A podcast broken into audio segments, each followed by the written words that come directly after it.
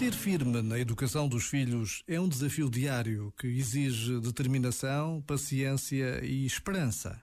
Precisamos da firmeza que não diz uma coisa hoje e outra amanhã. Precisamos da paciência que aceita fragilidades sem se deixar irritar. Precisamos de esperança porque desconhecemos a capacidade que cada filho tem dentro de si para crescer, para se superar.